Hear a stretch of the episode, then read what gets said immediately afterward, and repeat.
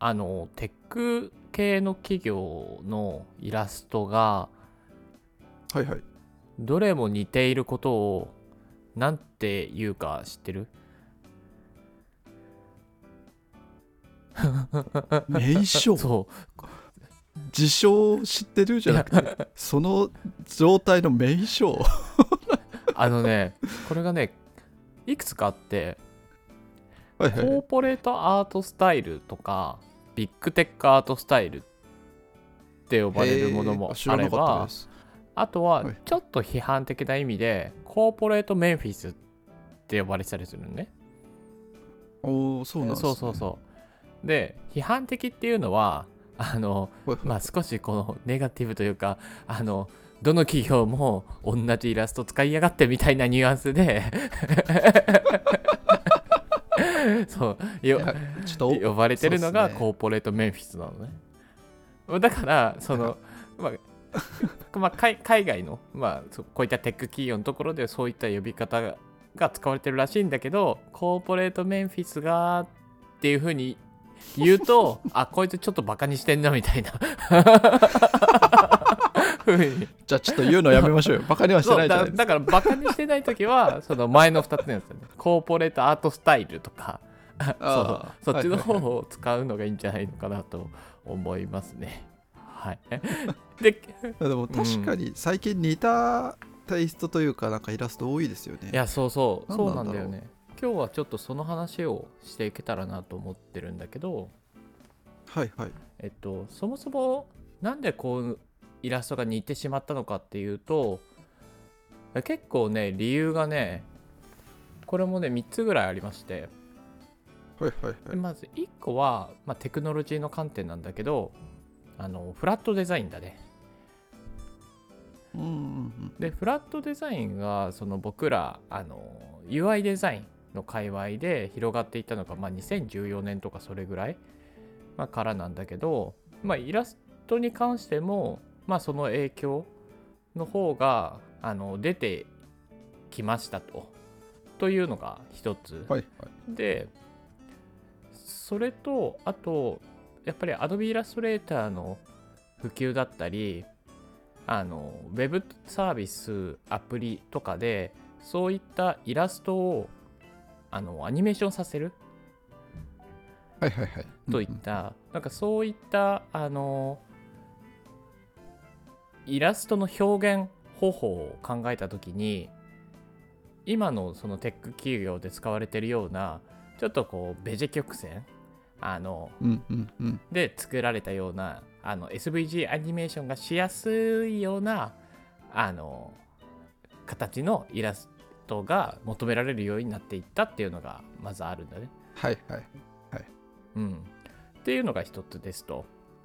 でもう一個の理由がテイストなんだけど、はいでこれはあのサービスとかプロダクトとかにすごいポジティブな印象を与えるイラストがまあ求められてるっていうふうに言われて、うんいはいはい。可愛らしくて親しみやすくて、でちょっとその牧歌的というかなんかユートピアな世界観 を伝えるような。そうそうそうそう。でやっぱりこういったこうテック企業ってまあすごいそのグローバル。その一つの国じゃなくていろんな国で使ってもらう。いろんな人種の方々に使ってもらうっていうところがあるから。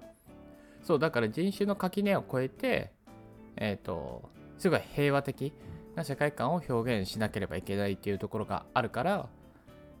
だからそう、うんうん。今の先ほど言った、まあ、ベジ曲線で作っあの作ったイラストと合わせてちょっとこうあの明るい印象のテイストが使われてるというところだね。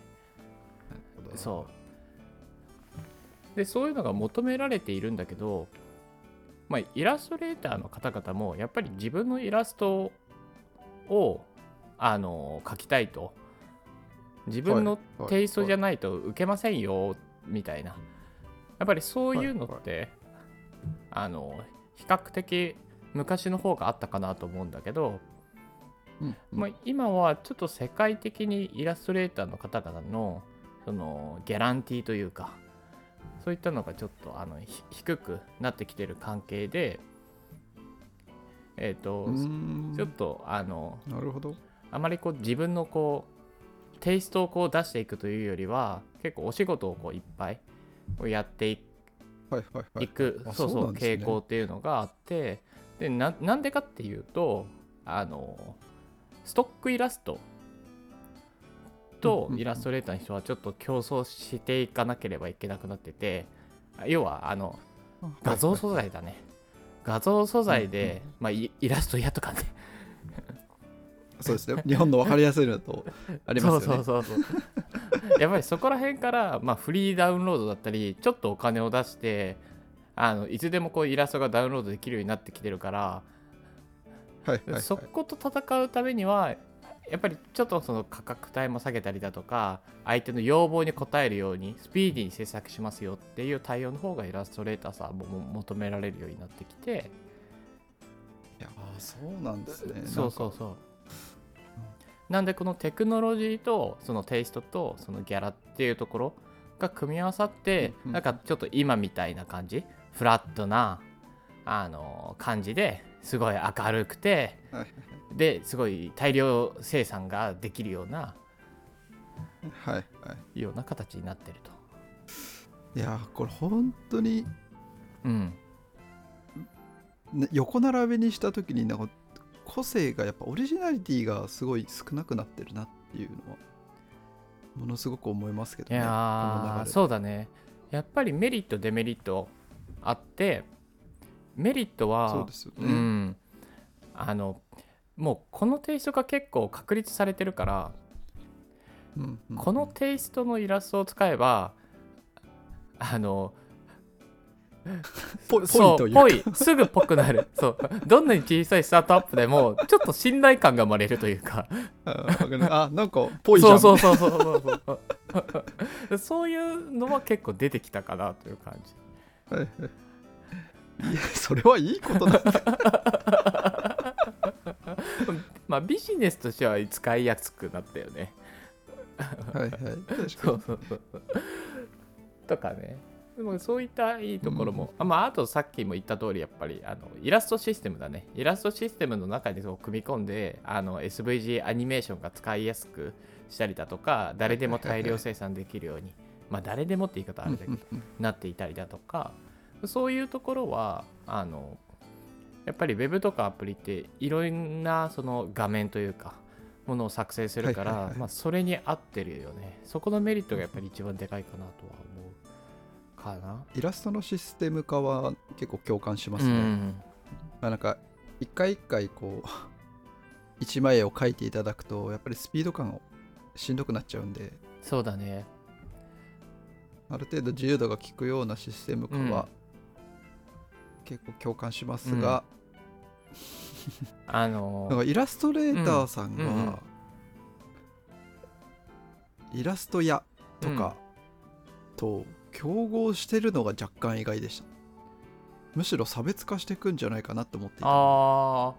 まあもちろん差別化していってる人もいると思うんだけど、はいはい。あのまあ、全員が全員差別化できるわけではないと思うから、まあ確かに、うん。はいはい。やっぱりそこら辺のせいでなんかギャランティーが減っちゃってるっていうのはなんか世界的傾向としてあるっぽいね。うーんそうなんですね、うん。ですね。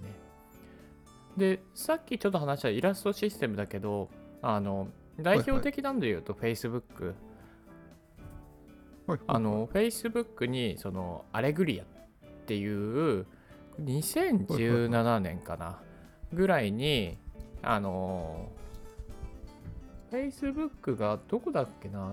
どどこかのそのデザインエージェンシーに頼んで作ってもらったイラストシステムっていうのがあって。はいはいはい。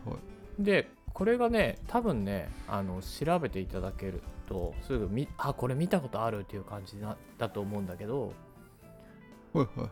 えっとねちょっと今 URL を送るね。おありがとうございます。えーと石黒くん。はい。送りました。はいはい。ああはいはいはい。そうそう。これこれ。見たことあるみたいな感じだと思うんだけど、これがまさにあのイラストシステム化されていてで多分下の方にスクロールすると、ガイドラインっぽいものが出てくるかなと。であの肌の色とか感じさせないように紫とか緑とか、はいはいはい。まあ、どどの肌にもその当てはまらない色うん。が使われてたりするっていうことだね。でまあこれが2017年ぐらいに出てでその他の企業もまああの自社のあの方針とかもあるから肌の色はなんかあえてこう出すとか、まあ、そういった企業もあるけど基本的には同じようなイラストが量産されるようになっていてはいはいはい。でさっきその石黒くんが言った通りやっぱりデメリット の部分が結構現れてきたのかなと思っています。うん。わかる、いやうん。当時だったら結構先進的というか、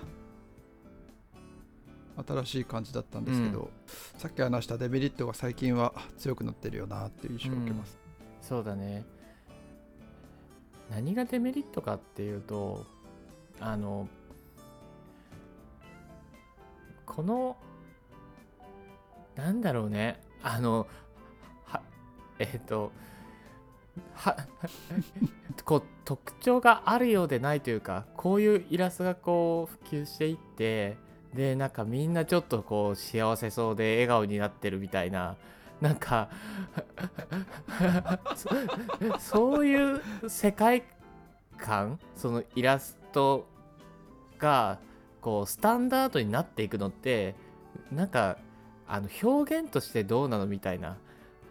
なんかなんあーわかりますね、なんかみなんかすっごい丸,、丸いですよね。すごいこう丸いどこ触ってもこう傷つかないそうそうそうそうそう本当にどこ触っても傷つかないイラスト。でもひ表現ってそういうことじゃないでしょみたいなさ。うん。いや本当にそうだと思います。なんかそういうので結構イラストレーターさんのからの声が上がってるらしくて、はい。はいうん、であとすごいこう牧歌的ユートピア的にその書かれてるけどイラストがね。でも実際のその社会問題を鑑みるとやっぱりそこにはちょっとすあの距離があるんじゃないのかみたいな意見も出てるらしいのね。ううん。んはいはい。なんかね難しいよね。難しいですね、うん。やっぱりじ実際にその Facebook とかでその記事かな？フェ Facebook じゃなかったかな、まあ、何かのその社会問題の記事として上がったそのその記事のカバー写真がなんかこういったちょっとあのユートピア的なイラストが使われてたらしくてなんかイラストと記事の内容が全然一致してないみたいな。なんかそういう話もあったみたいなさ、まあ、っていうのでまあすごい多くあの使われてきてるこのコーポレートメンフィスコーポレートアートスタイルと呼ばれているイラストのテイストだけど、まあ、これも結構、まあ、いろんな賛否両ん？賛否があるよっていうことだね。っていう話。ちょっと最近これについて書かれてあった記事を読んだのでちょっと紹介させていただきました。ありがとうございます。うん。いや難しいよね可愛いんですけどね。単体で見るともう可愛いんですけど。うんかわい。い飽和し飽和してるんだよな。そうだね。でもさ最近ドリブルとかさあのはいはい、はい、そういったポートフォリオサイトとか見るとさスはいは 3D い。で書かれてあるアバターみたいなのが最近増えてない、あー確かに。そうだよね。ちょっと多いかもしれないです。あれさ要はこのコーポレートメンフィスフラットなイラストをそのはいは 3D い化してアニメーションさ,、させたっていうなんかあのもうよくわからないことになってるなと思ってて。3D 化したら SVG アニメーションも何もないからもうそのテイストじゃなくていいじゃんって、まあそうね。思うんだけど。そう。もうよくわかんないそうそうそうそうそう。でもこうテック系企業としてもうこのテイストがし浸透しちゃったからそこから差別化するために 3D 化する。でももともとはみたいななんかもうめちゃくちゃ本質と違うそれだけ聞くと思いますよね。でもなんかまず本当にテック企業はあのイラストなのかっていうところからちゃんとそうだね。って思いますからね。ね。まあでもなんかこうやってこうトレンドって作られていくのかなって思うとまあ面白いなと思いますね。そうですねですね。というお話でした。いやー皆さんイラストを作るときは気をつけましょう気をつけましょう。はい。